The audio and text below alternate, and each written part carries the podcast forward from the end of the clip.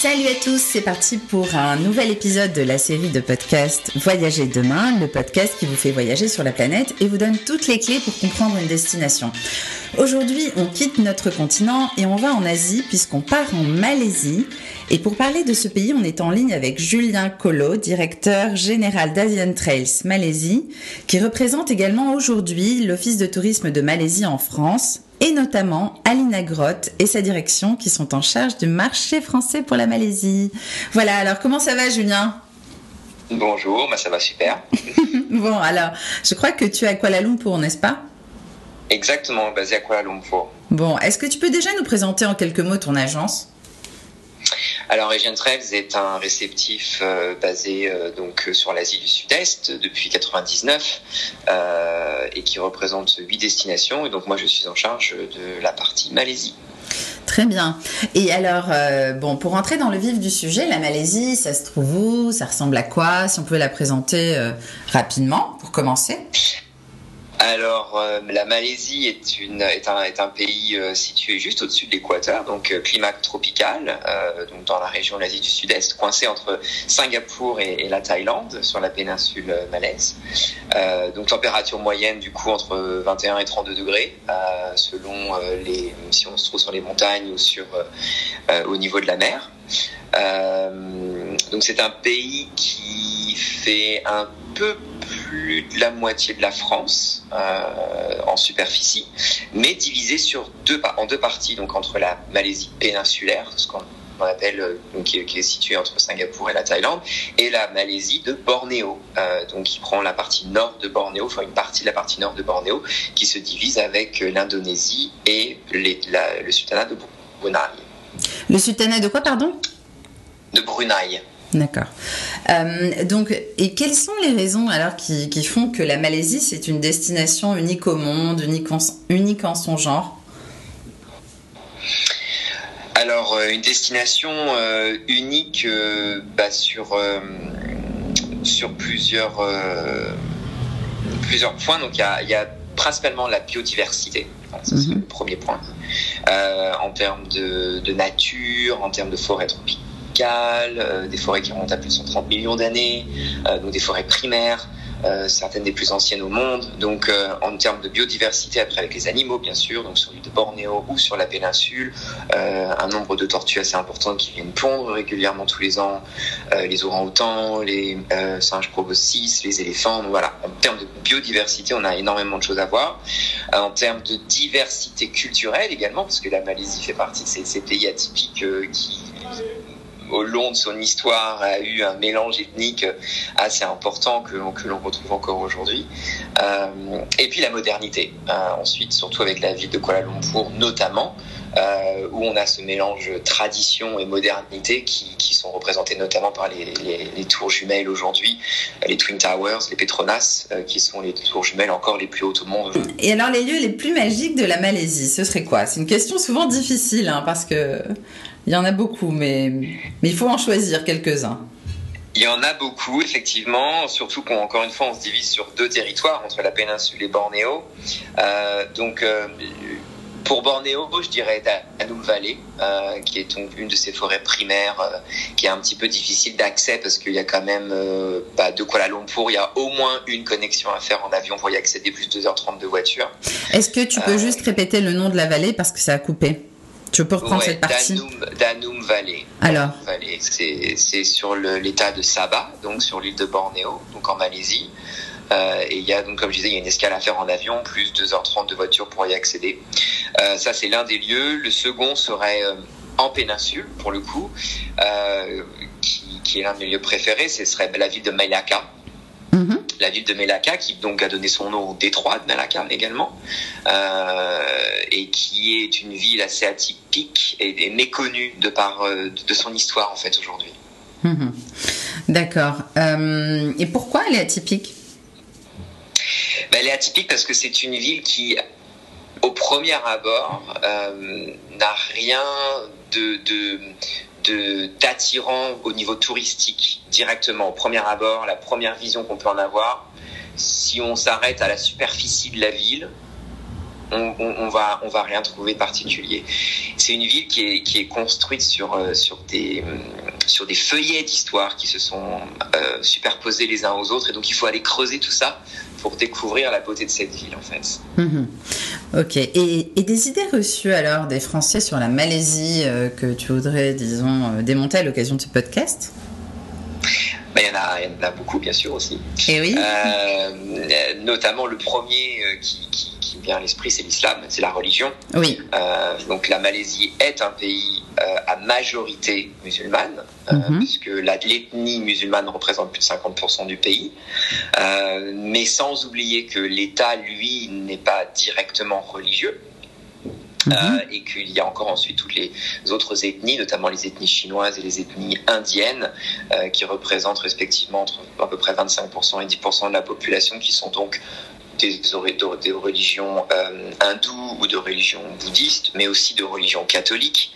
Euh, et puis les, les, tribus, les tribus indigènes qui sont une plus petite minorité, qui pour certaines représentent encore, pratiquent encore certaines religions euh, polythéistes, mais aussi les protestants, puisque ce sont des religions qui ont été amenées par les colonisations successives. Mhm. Et en fait, euh, il y a une tolérance interreligieuse. Est-ce que les gens euh, s'entendent bien globalement? Totalement, toutes les religions sont, acceptées de, d'être pratiquées dans le pays. Euh, et donc, bien sûr, après, tout ce qui va autour est également accepté, c'est-à-dire notamment l'alcool, qui est l'une des idées reçues, qui peut être consommé dans quasiment tout le pays ou dans tous les endroits. après, bien sûr, certains restaurants vont être euh, pour servir de l'alcool. Un restaurant va être sans servir de l'alcool. Mais donc tout dépend de, du type de cuisine qui va être euh, servi de la population qui, qui, pour laquelle il se dirige. Mhm. Et, et, donc l'alcool n'est pas que dans les hôtels, comme par exemple à Dubaï, euh, c'est souvent le cas? Et, non, pas du tout. Pas du, tout. tout. Non, non, tout à fait. On en trouve plutôt partout dans les restaurants, enfin où, où on en trouve. Euh, oui, dans une très grande majorité, et puis les centres commerciaux aussi. Hein. Si on fait une comparaison avec le Moyen-Orient, il faut avoir une licence euh, pour, pour, en acheter dans un centre commercial. Ici, ce n'est pas le cas. Hein. Tout le monde peut, peut mhm. consommer l'alcool. Enfin, il y a des, des, des, caves à vin qui sont magnifiques dans certains centres où on peut acheter. Donc, même si ça reste un pays à majorité musulmane, donc il y a une vraie ouverture d'esprit euh, sur ça, sur les autres religions et, et aussi Exactement. sur l'alcool. Bon, c'est intéressant. Et un site méconnu, peut-être surprenant euh, en Malaisie euh, Un site méconnu, oui, ce serait sur Bornéo, toujours. Hein, je fais le rapprochement toujours péninsule mhm. Bornéo parce que j'essaie de, de, garder l'équité entre les deux. Mais sur Bornéo, ce serait Moulou, Moulou qui est donc une réserve, un parc, un parc une réserve nationale. et on y retrouve les, les pinnacles. Donc les pinnacles, c'est une formation assez rare, rocheuse euh, donc on, a ces, roches en forme de pic, mais qui s'étendent sur euh, plusieurs euh, kilomètres carrés et qui font plusieurs mètres de haut. Donc c'est assez assez atypique. Ça c'est pour la partie naturelle. et, et, sinon on a aussi plus plus atypique et on a eu ce genre de demande aussi. C'est intéressant de, touristes qui souhaitent venir ici voyager comme des locaux. Oui. vraiment faire le tourisme comme les touristes domestiques en fait. Mhm. et donc ici il y a un vrai intérêt pour pour euh, l'Europe en général et pour la France. Et donc il y a un, parc d'attractions entre guillemets qui s'appelle Colmar Tropical. Mhm. Euh, et donc euh, voilà qui représente le village de Colmar. Et donc c'est une destination très très appréciée des locaux puisque c'est un peu dans la montagne donc on perd quelques degrés. Et, et, donc c'est assez atypique. C'est vrai que pour une clientèle française ce serait assez drôle. Non mais attends c'est incroyable. Tu parles du village de Colmar dans l'est de la France on est bien d'accord? Exactement. Mais, mais d'où ça vient cette idée complètement saugrenue?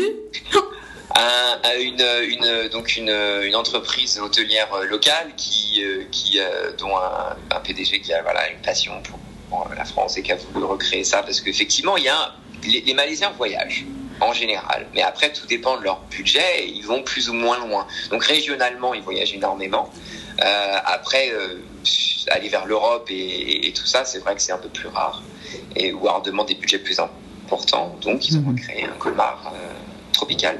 Mhm. Ah, ça doit être surréaliste. Euh, vraiment, je crois que j'irai voir ça si un jour en Malaisie. Et c'est où exactement par rapport à euh, C'est à, à, moins d'une heure de voiture de Kuala Lumpur, c'est dans les proches montagnes de, la ville de Kuala Lumpur. Mhm. Ok. Et c'est un parc qui plaît en Malaisie?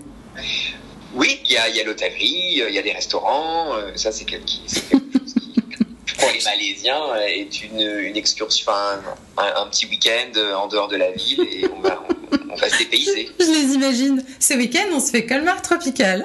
J'adore. Franchement, alors que Colmar, malheureusement en France, n'a pas forcément cette, euh, cette cote incroyable. Enfin, je trouve cette histoire vraiment drôle. Et euh, on aurait pu s'imaginer Saint-Tropez tropical, tu vois, mais alors Colmar tropical, j'avoue, ça. ça me laisse pantois comme on dit. Alors, et un bon plan pour le pour le tourisme alors en famille. Donc au-delà de Colmar tropical, ce serait quoi? Oui, Bon, alors pour, oui, pour, pour, une clientèle française, alors en famille, ce qu'on conseille beaucoup, euh, surtout pour la partie euh, nature, euh, c'est Bornéo. Mhm. Euh, donc, on peut y retrouver, euh, donc, comme j'ai précisé, les orang-outans, les, les, singes proboscis, les, on, peut retrouver, on peut y voir facilement les éléphants. Euh, au niveau des orang-outans, on peut les voir en centre de réhabilitation. Il y a deux centres importants qui réhabilitent les orang-outans qui ont été domestiqués. et puis, on peut les voir dans la nature aussi, donc en allant sur Danube Valley, en allant sur différents en euh, réserve naturelle. Euh, et puis en allant à la rencontre des tribus aussi. Donc on a la partie culturelle avec ça. Donc Bornéo est mhm. vraiment intéressant pour les familles. Oui, et j'ai une euh, petite question. Et en Indonésie, il y a aussi Bornéo. Donc est-ce qu'on peut voir les orang-outans là-bas ou pas? Alors la partie indonésienne de Bornéo est un peu moins accessible et un petit peu moins développée, mais au niveau touristique. Mhm. Euh, mais après, c'est pas une partie que je, qui fait partie de. Oui, oui. Mais il y a des orang-outans aussi là-bas, n'est-ce pas? Mais on en trouve partout sur l'île de Bornéo. Oui, oui, on est d'accord. Non, non, c'était juste ça que je voulais bien comprendre. Et euh, donc, et pour le tourisme en solo, alors, quel bon plan? Euh, Alors, pour la Malaisie, sur le solo, on a, il y a, y a les transports en commun, les transports publics qui sont assez faciles. Mhm. Euh, donc selon les budgets, après, on peut organiser nous des circuits euh, qui sont euh, soit en location de voiture, soit avec les trains ou avec les bus publics aussi, hein, avec de très bonnes qualités de transport. nous, on propose également un, circuit qui fait la, péninsule, mhm. donc de Singapour jusqu'à Penang, et, donc on peut le proposer en groupé, donc mhm. des, des, voyageurs regroupés. Euh, mais en fait, après, toute la Malaisie peut vraiment se, se, se, proposer euh, pour une clientèle individuelle, euh, mhm. un voyageur seul. Quoi. Oui, oui. Et en couple hein? En couple, ce qui serait peut-être le plus romantique serait les, la côte Est, les îles de la côte Est, qui, qui sont en termes balnéaires et en termes de, de, de snorkeling, en termes de plongée, qui sont vraiment sur des eaux, cristallines, des eaux magnifiques, des plages magnifiques, euh, et qui sont peu touristiques par rapport à ce qu'on peut trouver sur la, la, Thaïlande par exemple. Donc il n'y a pas vraiment de tourisme de masse parce que déjà les accès sont un petit peu plus compliqués. Il faut vraiment passer par Kuala Lumpur, euh, il faut faire une connexion en avion, il faut prendre un bateau, euh, et, et, puis avec une hôtellerie qui est aussi peu développée. Donc du coup on a une, une, hôtellerie euh, 3, euh, 4 étoiles globalement et limitée. Donc sur la haute saison juillet-août, ça, ça, ça devient très vite Mhm. plein en fait parce qu'il y a, y, y a, peu de chambres disponibles mhm. et donc c'est assez c'est assez agréable pour euh, on est vraiment sur une comparaison Maldives Thaïlande mhm. mais avec peu de touristes. Ah oui intéressant. Et entre amis alors on les envoie où nos touristes?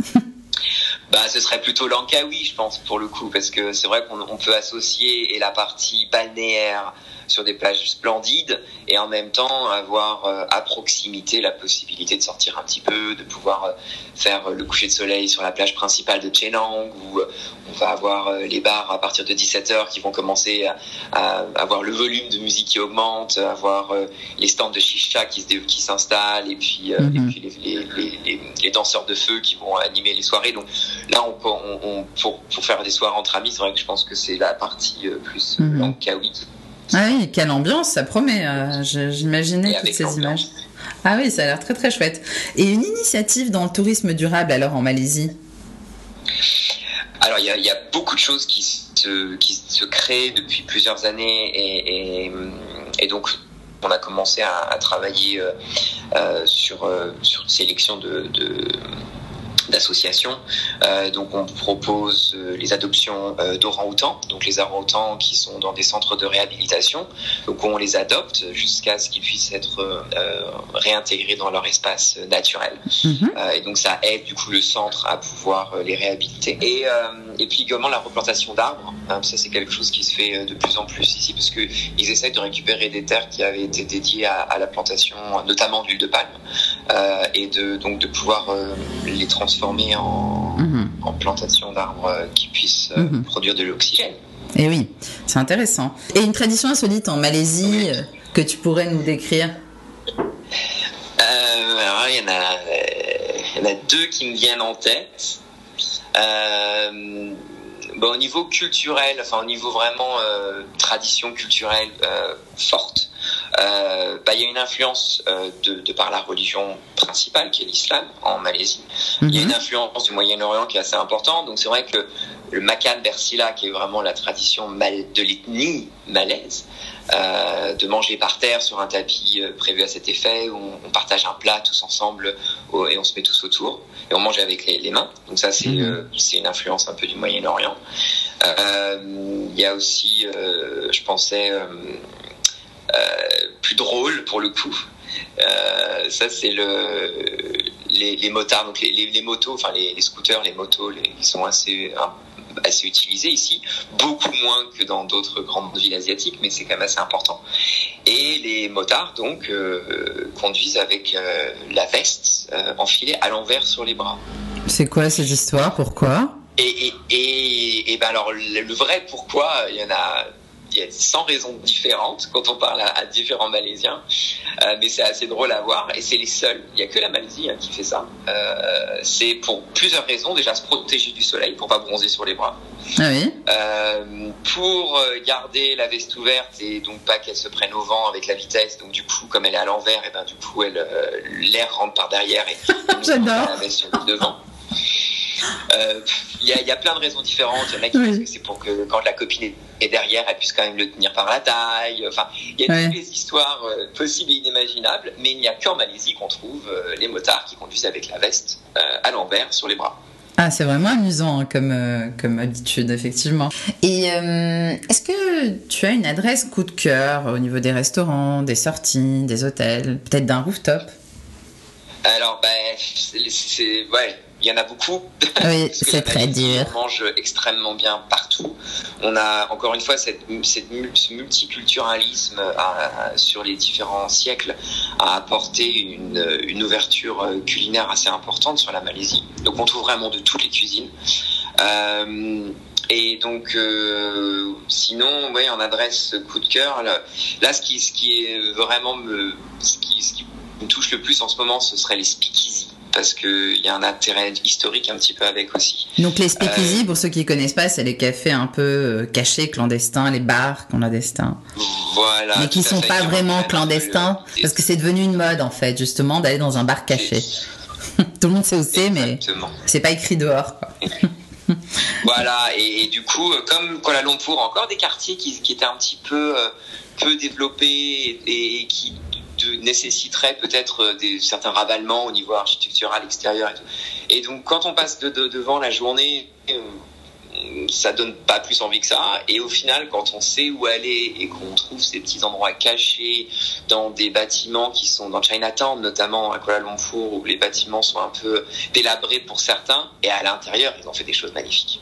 Mmh. Donc, euh, et des cocktails, un, un niveau de cocktail qui est mmh. excellent. Mmh. Et tu penses à quel speakeasy en particulier euh, T'en as peut-être un ou deux à donner? Il y en a beaucoup. Il y en a beaucoup. Je pense à euh, le, le, plus drôle, je pense, quand on, quand on y accède, c'est le c'est PS 150. PS 150, donc c'est PS Comment 150. PS 150, euh, d'accord. Ouais. Et ça veut dire quoi? C'est quoi l'idée derrière? Alors, bah, c'est c'est simplement là pour le, pour le nom de la rue, hein, Petaling Street 150, c'est le numéro de la rue. Avec, euh, voilà, à Kuala Lumpur. Le, à Kuala Lumpur, mais c'est que de, de l'extérieur, on ne on sait pas trop où on va, et c'est vraiment presque bizarre quand on s'y arrête, et puis au final, on nous emmène euh, sur une porte, une deuxième porte, et on arrive dans un, dans un cadre, un cocktail magnifique. Voilà. Mmh, euh, ça a l'air vraiment chouette et sinon, un plus atypique, ah, le plus drôle là pour le coup avec la culture chinoise de la Malaisie. Et c'est le disease. Disease, c'est décédé. Mhm. en français. Et donc, pareil, là, on faut taper un code à l'entrée. Le code, c'est 4 x 4. Ça fait un peu peur, là, le, le, le nom de l'établissement. J'espère qu'il n'y a pas des momies cachées dans le bar. Euh, non, non, non. On se fait surprendre un petit peu à l'arrivée, mais non, non, rien de. Après, c'est le style des cocktails. Mais ce qui est, ce qui est drôle, là, c'est que c'est dans. Voilà, faut taper 4 x 4. Donc, c'est l'équivalent du 666 hein, oui. culture. Ah. Euh, pour rentrer. Et côté diable. on, découvre. Euh, on découvre l'histoire du bar et ses cocktails aussi qui sont dans cette thématique. Donc euh, c'est très drôle. Mais où est le rapport avec les Chinois? J'ai pas compris. Bah, le, le 4x4. Ah. Parce que ça, c'est dans le, c'est, la culture chinoise, le 4, le chiffre 4. Associé plus de 3 fois, plus de, non, associé 4 fois, du coup, euh, représente euh, la mort. Ah, mais je l'ignorais totalement, tu vois, parce que je ne suis jamais allée en Chine. Et j'ai pas encore fait de podcast sur la Chine. Bon, c'est vrai qu'en ce moment, c'est un peu tendu, mais ça viendra. Et euh, Mais pour, pour faire un rapprochement à ça, par exemple, ici à Kuala Lumpur ou, à Singapour, il n'y a pas d'étage 4, il n'y a pas d'étage 14. Ah, c'est un peu comme notre 13. Ça va être 13 et 13A. Ah, ok.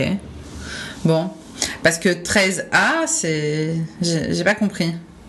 Bah, c'est pour remplacer le 14 en fait. Hein. Parce que quand on dit le chiffre 14 en, en chinois, euh, il y a euh, une connotation euh, un peu à la mort. Donc du coup, on ne ah pense pas. Donc c'est 13, 13A et on passe à 15. Mhm. Alors que nous, 13, c'est pas forcément bien. C'est vrai qu'il y a des, hôtels, des endroits où ils, ne mettent pas le numéro 13, où la superstition fait que. Ah, c'est vraiment amusant. Je, ne connaissais pas cette, euh, cette superstition. Et concernant les formalités, qu'est-ce qu'il faut?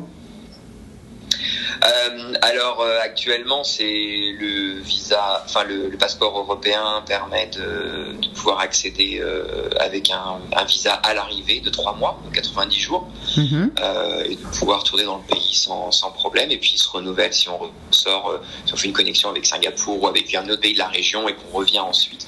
Et ça, c'est assez facile. Et si on veut plus d'infos sur la Malaisie, alors c'est quoi le, le site de l'Office du tourisme que tu représentes donc aujourd'hui? Tourism Malaysia, donc pour avoir euh, les infos euh, sur euh, l'office de tourisme et puis les contacts également pour l'office de tourisme à Paris. Et toi alors, ton agence, c'est quoi son site internet? Donc notre site internet, donc c'est asiantrails.travel, donc Asian A S I A N T R A I L S travel. Bon, merci beaucoup euh, Julien euh, pour ce podcast euh, assez passionnant, je trouve, sur la Malaisie. on a appris beaucoup de choses et j'espère que dès que les frontières ouvriront, ça donnera envie aux auditeurs de venir te voir et de pourquoi pas d'organiser un séjour avec toi et, de se renseigner aussi auprès de l'Office de tourisme de Malaisie, bien sûr, pour toute info complémentaire. Merci beaucoup. À très bientôt.